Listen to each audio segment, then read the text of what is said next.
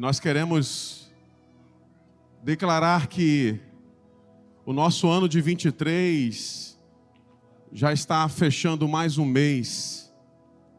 Significa que você agora tem menos tempo do que tinha no, no culto da virada. Praticamente 30 dias farão amanhã que esse novo ano já passou. E é fato que muitos já estão aguardando ansiosos o carnaval. Por que não dizer para descansar? E a vida é assim, a gente às vezes fica ansioso para que chegue um novo ano, mas quando ele chega, a gente se distrai com algumas coisas e rapidamente a gente já fica desejando o próximo intervalo. Mas nessa noite o Senhor quer falar uma palavra, quer ministrar, e eu começo perguntando para você e para mim também sobre qual é, Jean, próximo passo que você tem que dar. E para esse novo passo, o quanto você está pronto para ele. Porque três coisas têm roubado a capacidade da gente dar o próximo passo. São três coisas que têm marcado a sociedade, os dias atuais, e a primeira delas é a frustração. A segunda é o engano. E a terceira coisa que tem roubado pessoas de darem o próximo passo é a distração. Pessoas frustradas, elas não conseguem avançar porque acreditam que a frustração é um bloqueio, é uma situação que vai se repetir. Pessoas que foram enganadas, elas não conseguem dar o próximo passo porque elas acreditam que serão enganadas novamente. Pessoas distraídas acreditam que não conseguem dar o próximo passo porque nem sabe que estão envolvidas numa coisa que não deveria, roubando de si a energia, roubando de si o seu tempo precioso. Mas como lidar e como reagir a essas três coisas? E é por isso que nessa noite perguntar sobre se estamos ou não prontos para dar o primeiro passo é a primeira coisa a dizer antes de pensar na resposta é existe o próximo passo, Geraldo. Você e eu não fomos chamados para estar num momento estático. Só você que se sente assim nessa noite naquilo que eu vou dizer agora, você pode se manifestar aí só se você realmente confirmar esse fato na sua vida. Só você que está vivo aqui nessa noite, levante a mão e balance assim. Glória a Deus. Porque só os vivos podem viver a graça de não permitir ficar estáticos, parados. Porque o Senhor colocou dentro de você uma porção e essa porção, ela é a resposta de alguém. A insistência que você às vezes pensa em, em, em sabe, em adiar ela para depois, a sua insistência é a existência de uma outra pessoa.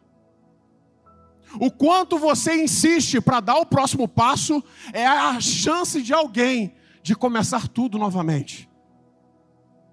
Eu estou falando de esperança. Mas às vezes dar o próximo passo é algo que vai implicar em cada um de nós um nível de força, mas sobretudo um nível de fé. Porque não se dá o próximo passo simplesmente porque é fácil. Se dá o próximo passo porque eu creio. A palavra do Senhor diz que bem-aventurados são aqueles que creram sem ver. Que decidiram crer não por vista, mas por fé. E todos aqueles que tiveram que dar o próximo passo em momentos anteriores, eles passaram por coisas boas ou ruins. Eu não sei se você está numa fase boa, eu não sei se você está numa fase ruim. O fato é que, boa ou ruim, todos nós fomos trazidos por essas fases anteriores até aqui. Certa vez, Êxodo capítulo 14, o povo estava na beira do mar era um mar vermelho, era um mar que criava ali um limite, uma, uma barreira intransponível para o povo que saiu do Egito. E no momento que eles começaram a dizer: Ei, Moisés, você nos trouxe aqui para acabar aqui. Você nos trouxe do Egito, onde nós tínhamos tudo, apesar das coisas difíceis, para ficarmos por aqui. Eu quero contextualizar. Mas o que o Senhor disse para Moisés, ei, Moisés, diga para esse povo que tem o próximo passo. Mas para eles viverem isso, Dani, diga para eles que marchem. Diga aos filhos de Israel que marchem. Só que o próximo povo, igreja, o próximo passo, igreja, ele precisaria ser dado aonde? Dentro da água, Jonas. O que eu quero dizer nessa noite é que eu não vim aqui te empolgar, eu vim aqui afirmar para você que você vai precisar dar o próximo passo. Não será fácil, mas será possível. Não é sobre ser fácil, mas é sobre ser possível. Porque quando Deus fala, a palavra dele diz que tudo pode passar, mas as minhas palavras nunca passarão. Quando Deus falou assim, diga aos filhos de Israel que marche, e você, Moisés, toque na água com o cajado. O que veio primeiro foi o marchar, o que veio em segundo foi tocar na água. Então a palavra diz e mostra para mim, para você, que é plenamente possível dar o primeiro passo, mesmo que tudo não seja favorável. Porque quando resolvemos caminhar por fé, igreja, não significa que aprendemos a viver aquilo que é a, a capacidade de não passar por algumas coisas. O Evangelho de Mateus, capítulo 7, versículo 25, vai dizer que duas casas haviam, e a parábola conta que duas casas foram mencionadas, sendo uma estabelecida na areia e a outra estabelecida na rocha. A palavra fala sobre três coisas que vieram: vieram chuva, rios transbordaram e ventos sopraram. Você consegue dizer comigo assim?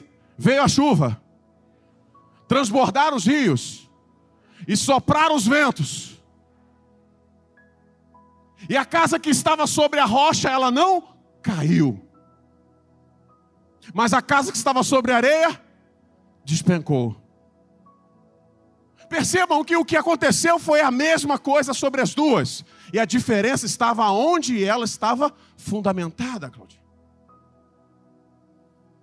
A diferença não é você ser livrado, a diferença é o quanto você estará convicto e capaz e firme para passar algumas coisas. O Evangelho não é para te poupar, o Evangelho é para te capacitar. O Evangelho não é para te livrar de algumas coisas, o Evangelho é para te fortalecer a passar por algumas coisas. O Evangelho não é para te colocar à parte como um favorito, o Evangelho é para mostrar que você tem o poder de Deus no nome do Senhor Jesus, e essa é a diferença. E é por isso, pelo poder de Deus, que você pode hoje voltar a sonhar, a ter expectativa, a ter certezas que toda a estática da sua vida vai sair em nome de Jesus. E o próximo passo será dado. Um novo ano de 12 meses, já não tem mais 12, só tem 11 agora. Significa que você agora tem menos tempo, Daniel. O tempo que passou não dá para fazer mais nada. Mas no tempo que está por vir, esse é o tempo de Deus para nós.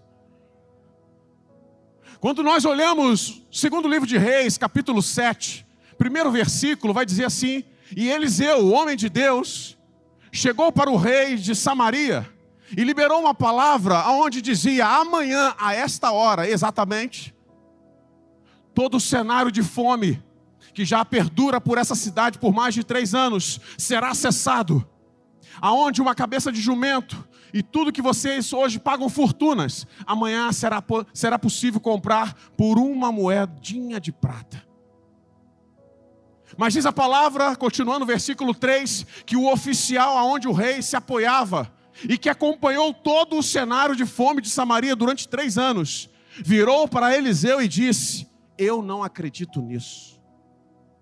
Porque mesmo que acontecesse uma coisa extraordinária, o céu se abrisse, é impossível no tempo tão rápido a situação ser revertida.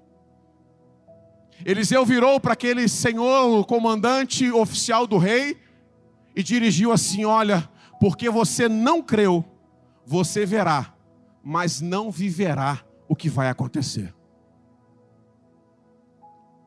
A continuidade do versículo 4, 5 diz que exatamente como Deus havia liberado por meio de Eliseu, naquele dia seguinte, na hora exata, um arraial inteiro havia sido abandonado pelos sírios, deixando Samaria com todos os despojos.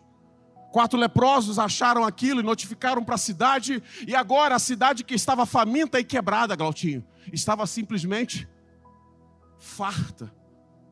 Todas as joias, todos os mantimentos, todos os animais, todos os suprimentos estavam agora largados em Samaria. E exatamente como Deus havia dito, porções valiosas para se comprar um bocado de comida, agora precisava de pequenas porções, porque comida já era uma realidade farta.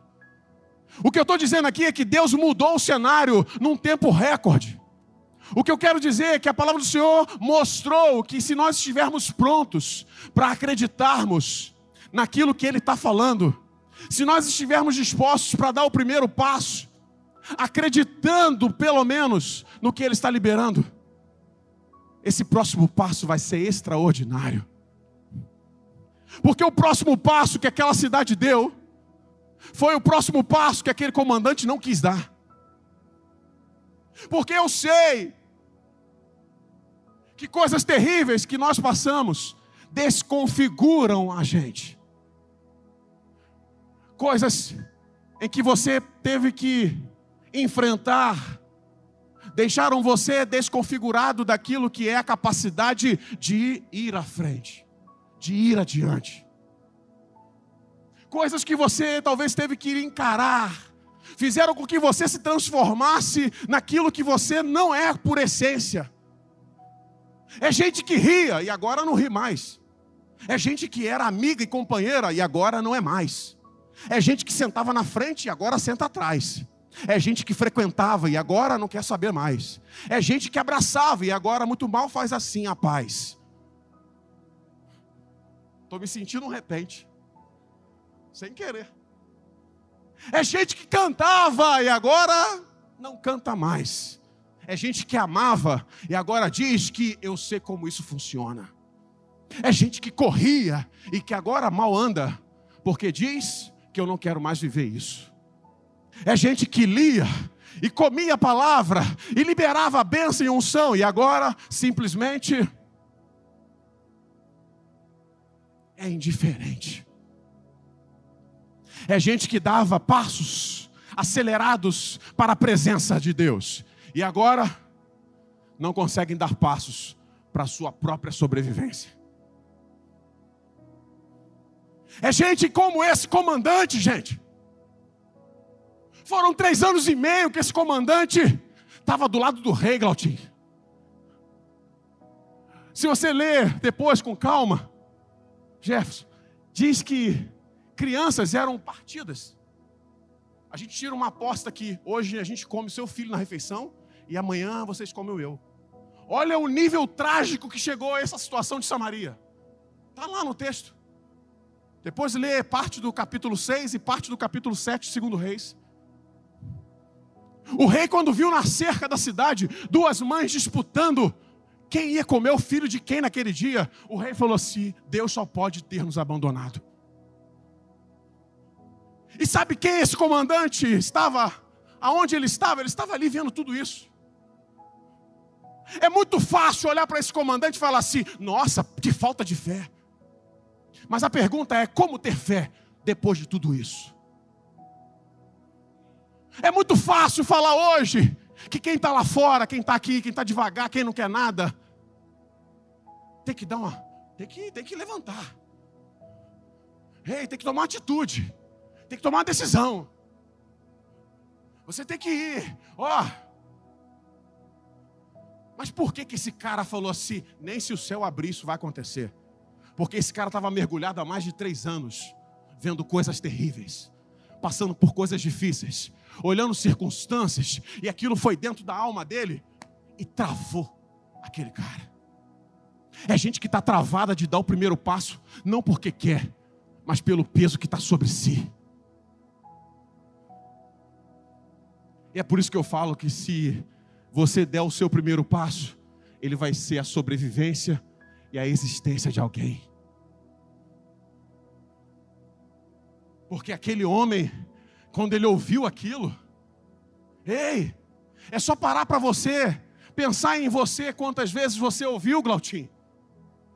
Em momentos difíceis, eu, você, todo mundo aqui já passou um momento difícil, aonde Deus falou coisas poderosas e você falou assim: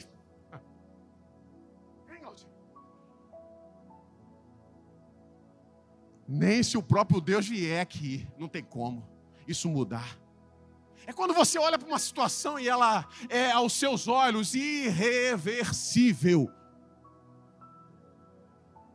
Porque chega um momento que você se acostuma, você cria uma casca grossa e você fala assim, Arquimedes. Agora, água mole, pedra dura, tanto bate que nem fura mais. Porque agora eu estou tô, tô preparado. Em alguns momentos você até coloca uma frase: agora eu já sei lidar com isso. O problema é que essa casca grossa que a gente vai se tornando vai nos separando daquilo que é o próximo passo que Deus ainda tem para você. Eu sei que está difícil aí. Eu sei que você está voltando agora. Eu sei que você decidiu recomeçar algumas coisas em 2023. Eu sei que você fez alguns propósitos. Mas começando janeiro, você já está dizendo assim, meu irmão, esquece. Só que o Senhor nessa noite está chamando você, não para simplesmente acreditar, por acreditar.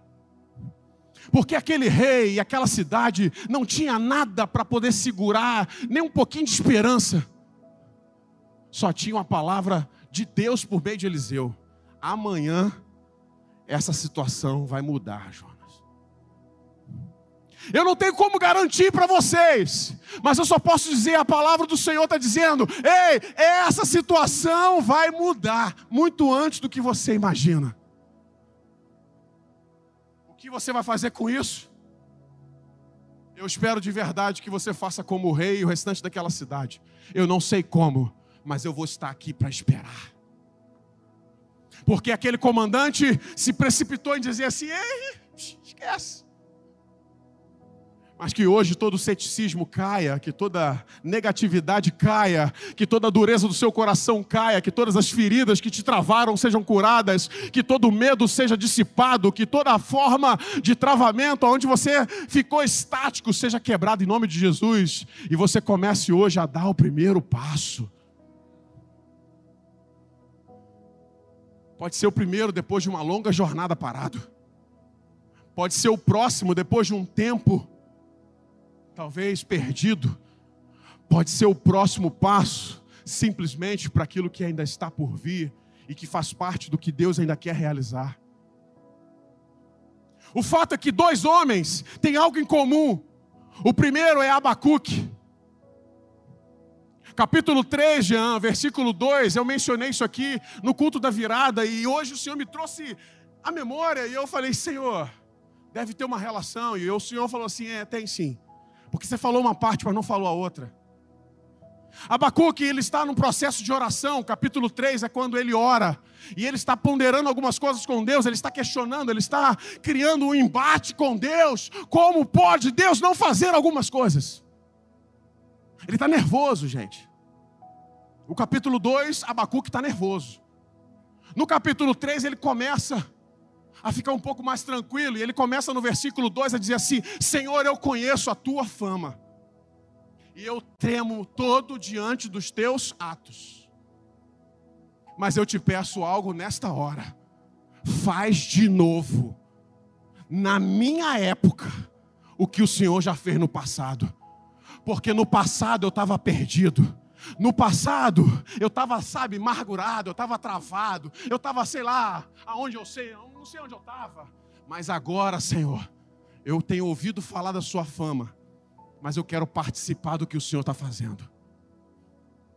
Sabe, é quando algumas coisas difíceis acontecem, mas ao invés de desconfigurar você, elas promovem lições que empoderam você. É quando você consegue, pelo Espírito Santo, pegar as coisas ruins e transformá-las em energia. Eu estive num aterro sanitário em Campos dos Goitacazes. E lá existe um processo em que todo o aterro da cidade de Campos e mais 16 municípios do entorno são armazenados naquele aterro. E existe uma tubulação, um sistema de gás, aonde recolhe-se o chorume, o líquido que sai do, do lixo compactado.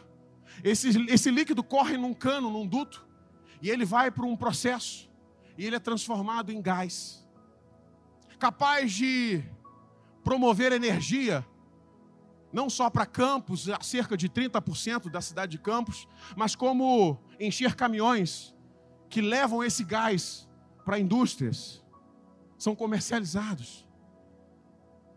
O que eu quero dizer com isso é que um lixo, quando ele é canalizado da forma correta, pode produzir energia boa para um novo fogo que pode ser aceso. O que é, se você chegar lá como eu cheguei, precisamos entrar de bota, porque é um, é ambiente extremamente perigoso, contaminável. Mas o interessante é que quando você entra lá, tem muitos urubus e o cheiro é terrível, com certeza. Mas o engraçado é que você olha assim para toda uma extensão da direita e você vê aqueles tonéis de gás, você vê aqueles dutos, e você vê todo um processo de máquinas compactando lixo.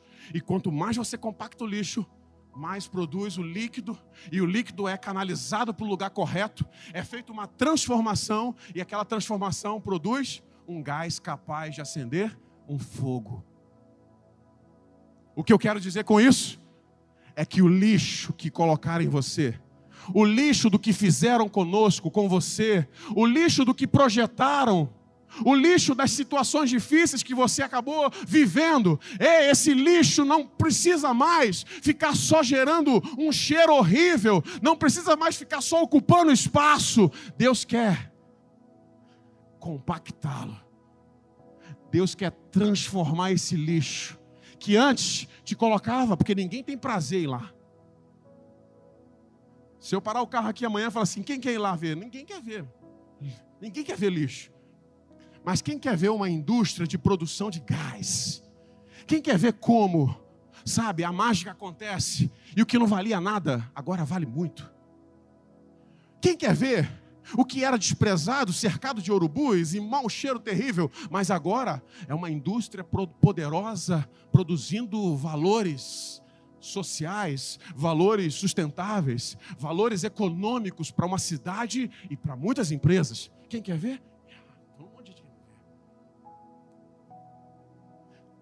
Mas muito mais do que um monte de gente só querendo ver, tem um monte de gente querendo viver a transformação que você vai passar. Abacuque então está dizendo: Ei, Senhor, eu conheço a sua fama.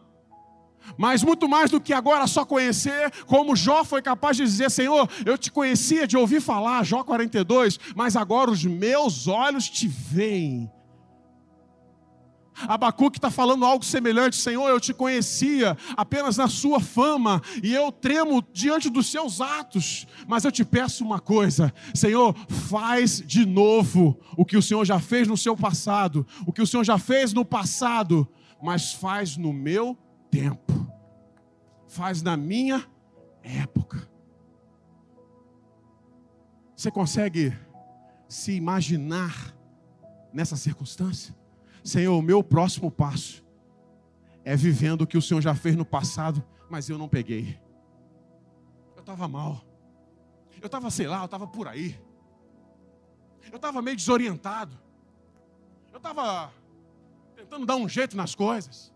Eu estava tentando fazer do meu jeito, mas Senhor, agora eu te digo: eu estou ouvindo tudo que o Senhor está fazendo em Cabo Frio, o que o Senhor está fazendo no SEI, o que o Senhor está fazendo na Assembleia, o que o Senhor está fazendo na vida do Galtinho, da Dani, Senhor, o que o Senhor está fazendo na vida da Zelinha, Senhor, eu estou ouvindo o que o Senhor está fazendo por aí na vida do Diego, mas eu quero só te pedir uma coisa: muito mais do que o Senhor está fazendo na vida de alguém, do que eu estou ouvindo, faz em mim outra vez.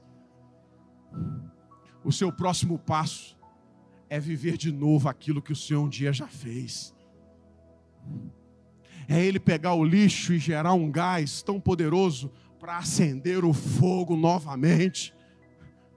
Porque lixo por lixo não consegue, mas o lixo poderoso tratado de uma forma poderosa, ele vai gerar um gás para acender esse fogo aí mais uma vez.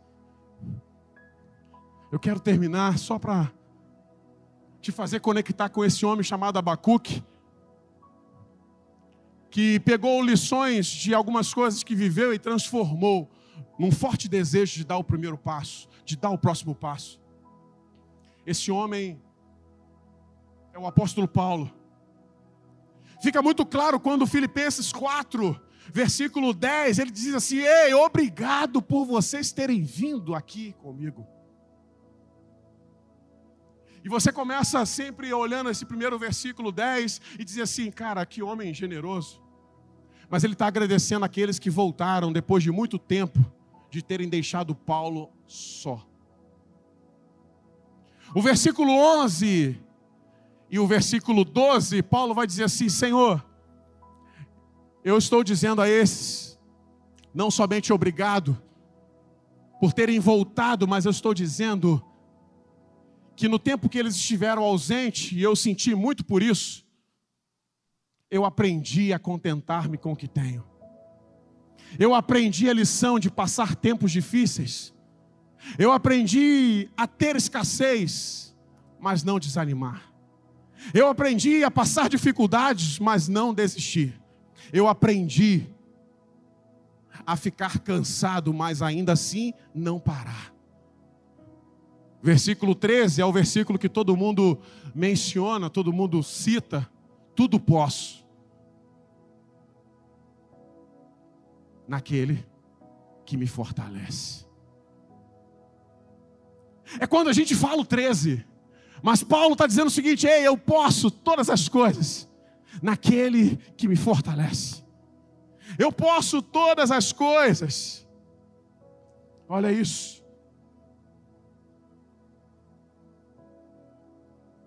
Se você olhar bem, o 13, ele é bem simples e resumido: tudo posso naquele que me fortalece. E a pergunta é: que tudo é esse? Foi tudo que eu aprendi depois de passar momentos difíceis. Foi tudo que eu aprendi depois de pessoas que eu não imaginava me deixarem. Depois de ter passado momentos difíceis, eu aprendi a lidar com coisas, como Paulo chama aqui, olha, eu aprendi o segredo de viver contente em toda e qualquer situação. Eu aprendi o segredo de ficar alimentado mesmo estando com fome. Eu aprendi o segredo de ter muito ou ter pouco, ou não ter nada, mas ainda assim saber que Ele, o Senhor, em tudo me fortalece. Sabe qual a lição que Paulo aprendeu e fez com que ele continuasse dando o próximo passo? A lição de, independente das circunstâncias, eu não vou mudar mais. Não podemos dizer e garantir que coisas fáceis serão possíveis daqui para frente. Não será possível afirmar que você será livrado de todas as coisas. Mas será plenamente possível dizer: Senhor, em todas as coisas, em tudo, o Senhor me fortalece. Em tudo, o Senhor me fortalece. Abacuque e Paulo, em tempos distintos, estão conectados por uma coisa em comum: a lição que eu aprendi para que eu não deixe de dar o próximo passo. Abacuque está cansado, chateado, mas ele fala assim: aí, eu estou ouvindo a sua fama, e independente do que eu passei, faz de novo, Senhor. Faz de novo, porque dessa vez eu quero estar dentro.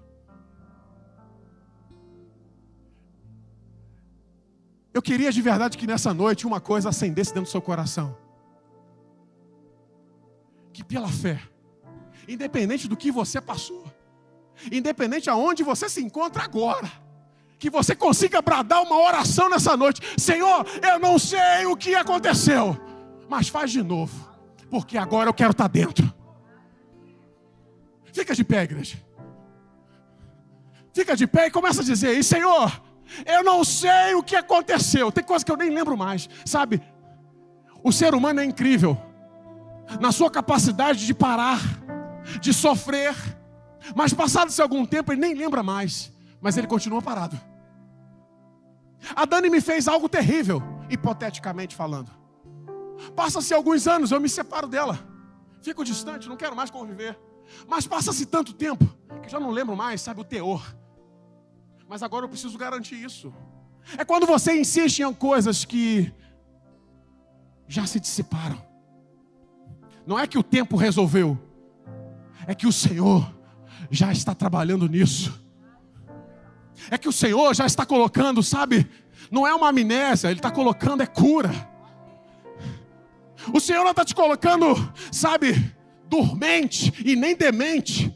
Ele está te colocando é consciente de que o poder dele opera na sua fraqueza. Ele não quer gente. Ei, o Senhor não está ignorando o que você passou. Ele só está dizendo assim: ó, o que eu tenho é mais forte do que o que você tem. Me dá sua bolsa de mágoas. Me dá sua bolsa de peso. Me dá sua bolsa de culpa. E toma o meu amor toma o meu perdão, toma a minha graça, porque ela te basta para você dar o próximo passo. São lições que a gente passa. Paulo está dizendo assim: olha, que bom que vocês voltaram. A vontade de Paulo é dar na cara desses caras. Chegou um que Paulo falou assim: rapaz, esse aí eu já entreguei para Satanás. Está escrito na Bíblia. Sabe por quê? Tem hora, Glauti, que não dá para separar. A tampa sobe. O pau quebra. Mas ainda assim, Deus é mais poderoso. Dá vontade de chutar o balde, dá vontade de esquecer tudo, dá vontade de desistir, dá vontade de dizer assim: ah, rapaz, eu, eu vou sair da graça. Mas só que o seguinte, você pode até desejar sair da graça, mas a graça nunca sairá de você. Porque a graça não é uma camisa que se veste, a graça, ei, é a vida que se vive. A graça não é um culto que se frequenta. A graça é algo impagável que se foi dado a você. Mas escuta, o que Paulo está dizendo aqui é o seguinte: que bom que vocês vieram. Ele não está dizendo com falsidade, não. Ele está dizendo o seguinte: olha, eu não sei onde vocês estavam quando eu mais precisei, mas o fato é que já que vocês vieram, eu quero dizer algo para vocês. Enquanto vocês não estavam aqui, eu aprendi. Eu aprendi a não ter nada e ainda assim ficar firme. Eu aprendi a não ter a companhia de vocês, mas ainda assim entender que o Senhor me basta. Eu aprendi que eu podia estar com fome, mas ainda assim vocês não estavam aqui para me alimentar, mas ainda assim a presença do Senhor me sustentou. E que bom que vocês estão de volta, porque agora a gente vai poder viver o próximo passo juntos. A gente vai poder viver uma nova história. A gente vai poder viver algo junto, porque o que eu estou vivendo também é possível para você, também é poderoso para você. Ei, o que nós estamos compartilhando nessa noite não é uma exclusividade de quem quer é poderoso para dizer que está disponível para todos aqueles que aceitarem. Sabe? No primeiro livro de Reis, primeiro não, perdão, segundo livro de Reis, 13. Eliseu está velho. Eliseu está no final dos seus dias. E eu fico pensando assim. Eu tinha um professor na faculdade e ele era, Jefferson, assim, muito. Um conhecimento fantástico. E certa vez ele estava muito doente, eu falei para ele assim, professor, tem como espetar um pendrive? Porque, cara, eu preciso ficar com um pouquinho disso aí. E aí ele riu, falou assim: Ah, Juan, como eu gostaria de deixar coisas que poderiam mudar Mais ou menos três meses depois ele veio a falecer e eu estava lá no velório dele e eu falei assim: caramba, e agora? E quando eu olhei para ele, eu falei assim: cara, agora acabou. E aí eu me lembrei de algumas aulas em que ele, com seu jeito entusiasta, alegre, despojado, ele ia ensinando. E ele falava uma coisa com muita ênfase: Deus é o pai e Deus é a mãe. E aquilo era questionável no ponto de vista da teologia. Mas ele dizia assim: Olha, nos momentos em que eu mais precisei, o Deus Pai estava comigo, e o Deus Mãe também. Eu não poderia, ele tinha um problema grave de diabetes. E ele sabia que em algum momento a sua vida seria ceifada por aquela gravidade. Mas eu nunca vi aquele homem entrar numa sala de aula. E era engraçado, porque ele, quando ele ia aplicar, ele estava dando aula.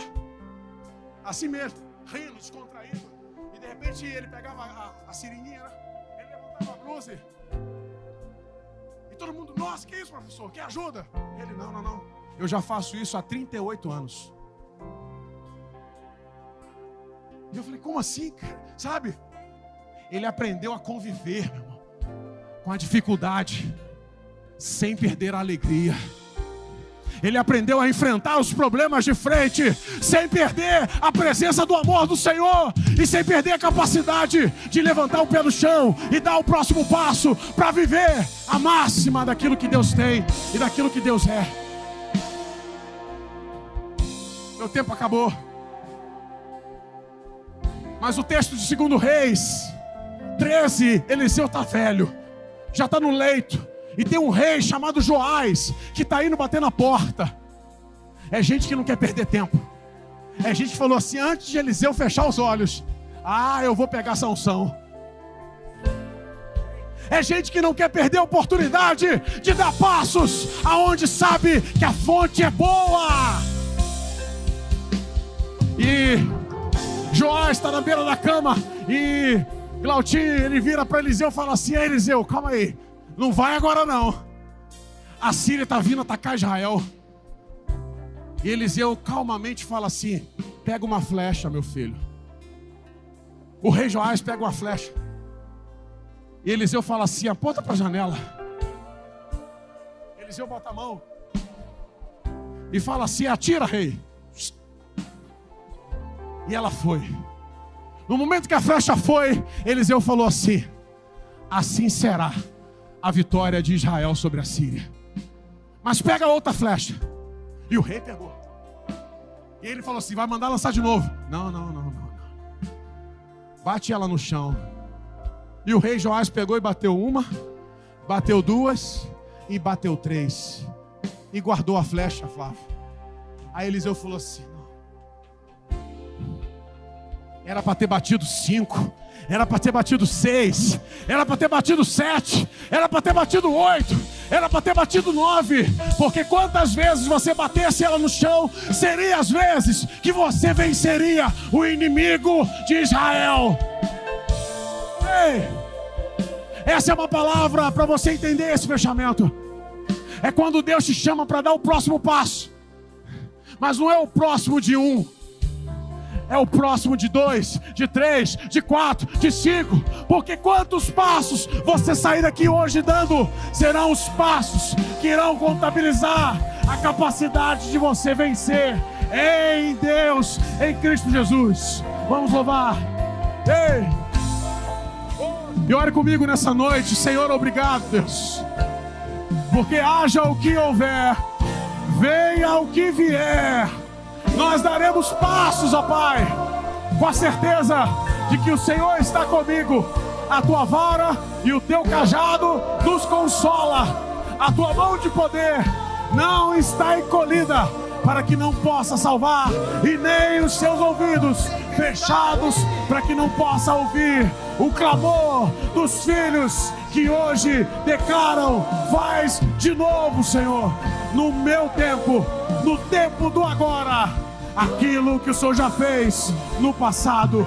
Deus, nós bendizemos declaramos e abençoamos a tua igreja na certeza de que sairemos daqui como o Senhor declarou para Israel. Diga aos filhos de Israel que marchem, que saímos daqui, Senhor, com os nossos pés marchando e declarando que eu estou de volta para a glória do Senhor Jesus. Eu estou de volta para a glória do Senhor Jesus. Ei, ei. Em nome de Jesus. Ei, igreja. De uma forma profética. De uma forma a estar convicto. Não é um compromisso comigo, mas é para você gerar poder aí dentro de você. Diga assim comigo, com a mão no seu coração, se você quiser. Senhor, Jesus, eu faço essa declaração de fé, dizendo: Eu, Juan, estou para rolo, estou de volta. Faz de novo, Senhor, no meu tempo, o que o Senhor já fez, quando eu não estava.